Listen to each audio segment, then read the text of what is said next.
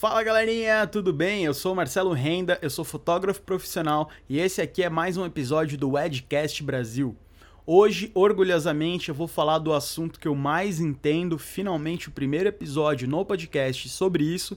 Sim, eu vou falar sobre fotografia de casamento. Então não deixa de me seguir nas redes sociais se você ainda não me segue no Marcelo Renda Fotografia. Esse link vale tanto para o Instagram quanto para o Facebook e no TikTok como marcelo.renda. Também, claro, dá para ver o meu trabalho, blog, várias outras coisas legais no marcelorenda.com. Sem maior enrolação, a gente vai direto pro assunto, porque é assim que vale. Eu vou falar sobre problemas que você tem que fugir quando você contrata um fotógrafo. Então, os maiores arrependimentos, os maiores problemas que você pode ter com um fotógrafo. E assim, é para colocar a boca no trombone mesmo. Eu não tô nem aí. Eu não passo pano e vocês sabem disso. Tem gente, inclusive, que briga comigo porque eu desmonto pegadinha por aí. Eu não me importo. Vamos lá. Eu vou começar por uma coisa que, assim, as pessoas conseguem evitar, uma cilada muito fácil de evitar, que é contratar um amador.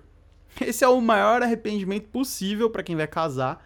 É, sei lá, colocar um parente, um conhecido. Ah, é porque o meu primo fez, é, sei lá, um curso de foto na PQP ele tem uma câmera e não sei o que. Meu, é o dia mais importante da sua vida. Vamos começar por aí.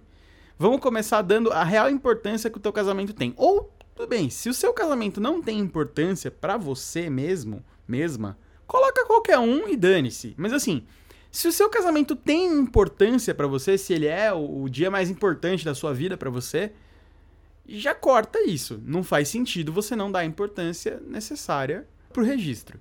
Mas assim, é, é de se esperar que a qualidade dos cliques não seja o mesmo de um profissional que estuda isso e que trabalha com isso diariamente. Quando você coloca uma pessoa ali qualquer, um conhecido, um, uma pessoa com uma câmera. Esse conhecido, ele provavelmente também não vai se portar como um profissional. Ele também vai querer conversar com os outros, beber, dançar. Um profissional, ele vai estar tá focado em fazer cliques, em cumprir com o que ele está ali recebendo para isso essa questão de postura e de expertise é muito importante. Então, às vezes, por exemplo, não que você vá no mais barato, mas quando você vai contratar um fotógrafo, achando que um fotógrafo que faz outro tipo de foto vai conseguir fazer tranquilamente foto de casamento, também não é assim. Então, não é porque o cara é cinegrafista de um programa de TV que ele vai conseguir ali filmar um casamento. Imagina que o cara que é cinegrafista de um programa de auditório ali, do Faustão, do Luciano Huck, de alguém assim. Esse cara, ele tem um ponto no ouvido, certo? Ele tem ali e ele vai ouvindo o que o diretor manda ele fazer e vai fazendo. Então, ele é muito bom operando o equipamento, mas ele não precisa ter o feeling de saber para onde virar e que hora, porque as coisas estão acontecendo de acordo com ordens que chegam para ele. Já num casamento, um cinegrafista não tem isso. Ele precisa ter ali aquela, aquele conhecimento e saber onde ele pode estar, tá, onde ele não pode estar, tá, que hora ele tem que estar tá para qual lado, ele vê alguma coisa acontecendo, ele corre para pegar essa cena. Então, um fotógrafo de estúdio, um fotógrafo de natureza, nem sempre ele vai conseguir fazer um casamento tão bem quanto uma pessoa que está ali treinada para isso. Então, buscar um especialista nisso é muito importante. Uma pessoa se especializa em gastronomia, outra se especializa em carros de Fórmula 1, um cara se especializa em eventos, em casamentos. Então, isso faz diferença também. Aí, outro problema possível, eu já vou emendar aqui, é aí procurar o mais barato de todos. Então, é o mais comum, assim, o arrependimento mais comum que eu escuto. Eu faço muita reunião que. Vocês devem saber pelo que eu conto aqui. Muita reunião que, por exemplo, vai a noiva e vai uma madrinha, vai alguma amiga, vai uma irmã, alguém que casou antes. E aí a pessoa me conta sobre os problemas que ela teve. E aí, assim, o que eu mais vejo é, é praticamente tão grave quanto colocar um parente, mas é assim, não destinar o orçamento que isso mereceria, que a fotografia e o vídeo mereceriam. E aí, sei lá, a noiva gasta milhares de reais com coisas que não são fundamentais, e aí fica com uma lembrança medíocre o resto da vida. Então, assim, se você tiver. De novo, isso aqui é quase que um, uma emenda de, de assuntos anteriores, Mas agora frisando a fotografia. Se você tiver que optar entre um sabor de canapé a mais, uma lembrancinha a mais, ou um, um bom álbum, ou um profissional a mais, um fotógrafo a mais, coloca na balança. Veja bem, eu não tô falando escolha o fotógrafo, não é isso. Ah, não, o cara tá tentando vender o peixe dele. E aí dali a pouco vem a associação das moças que fazem lembrancinhas brigar comigo. Não é isso. O que eu tô falando é, você noiva, coloque na balança e veja para você daqui a 10 anos o que é mais importante. Um sabor a mais de canapé, uma lembrancinha a mais assim, ou um registro melhor. E aí você decide o que é importante.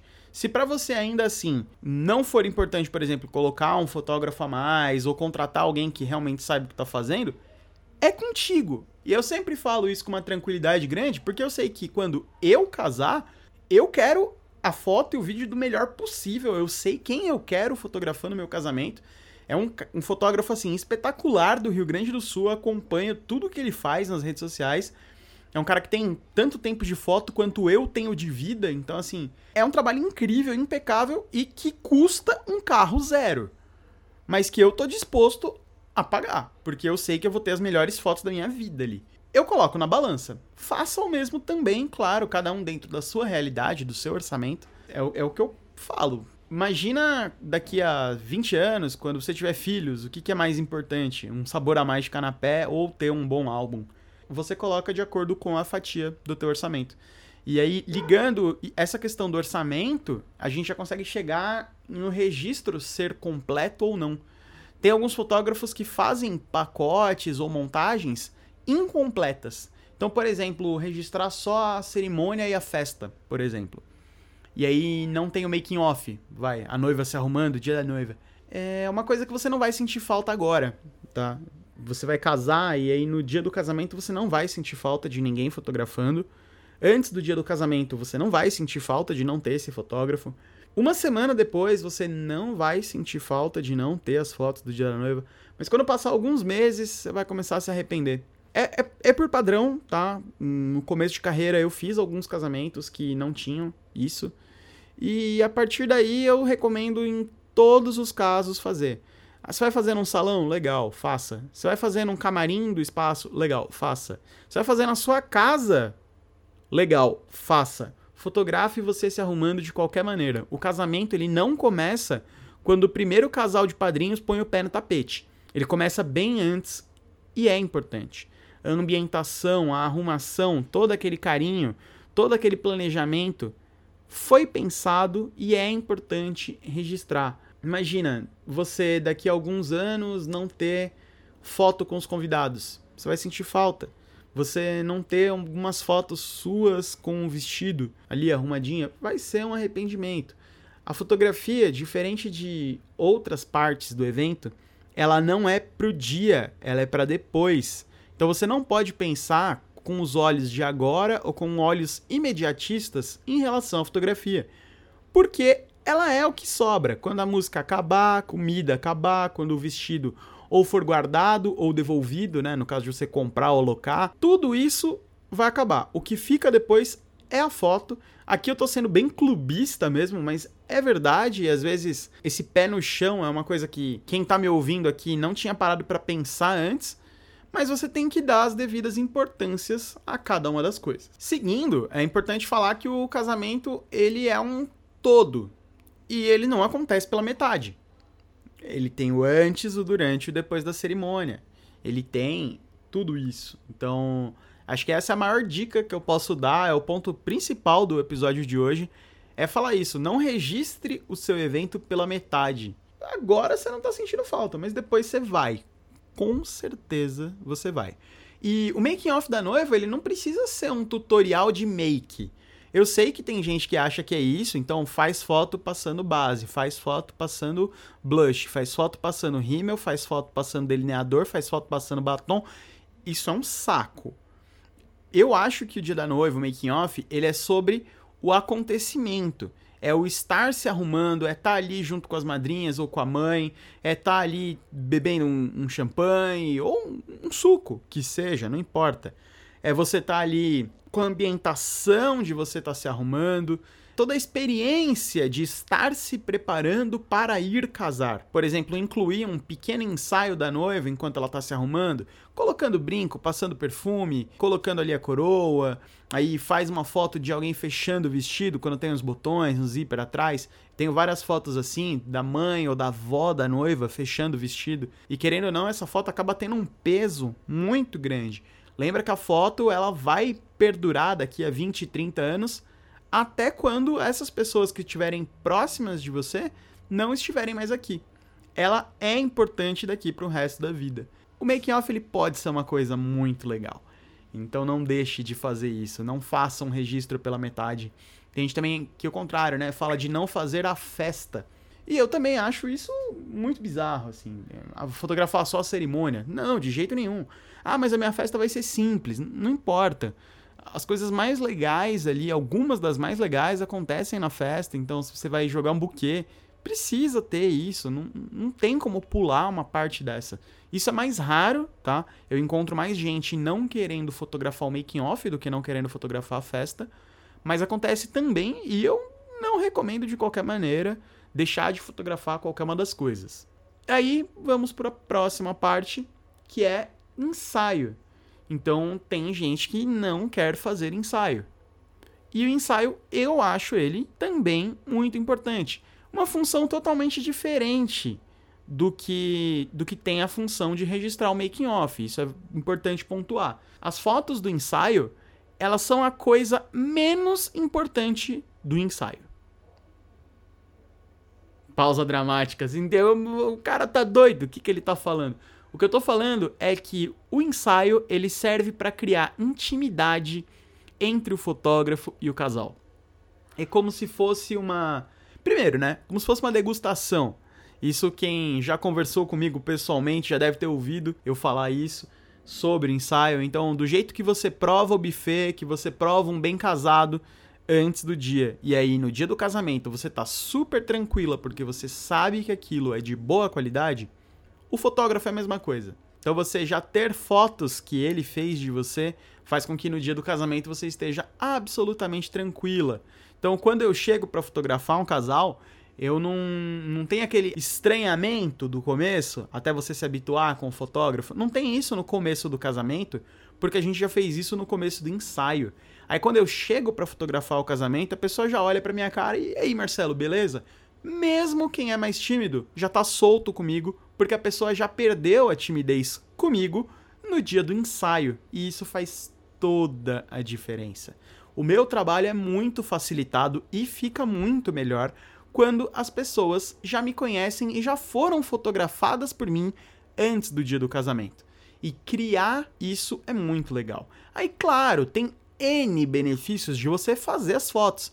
Primeiro, no dia do casamento você não vai ter tempo de fazer fotos tão legais quanto no dia do ensaio. Então, algumas das suas fotos preferidas, das que você vai se sentir mais bonito ou bonita, são no dia do ensaio.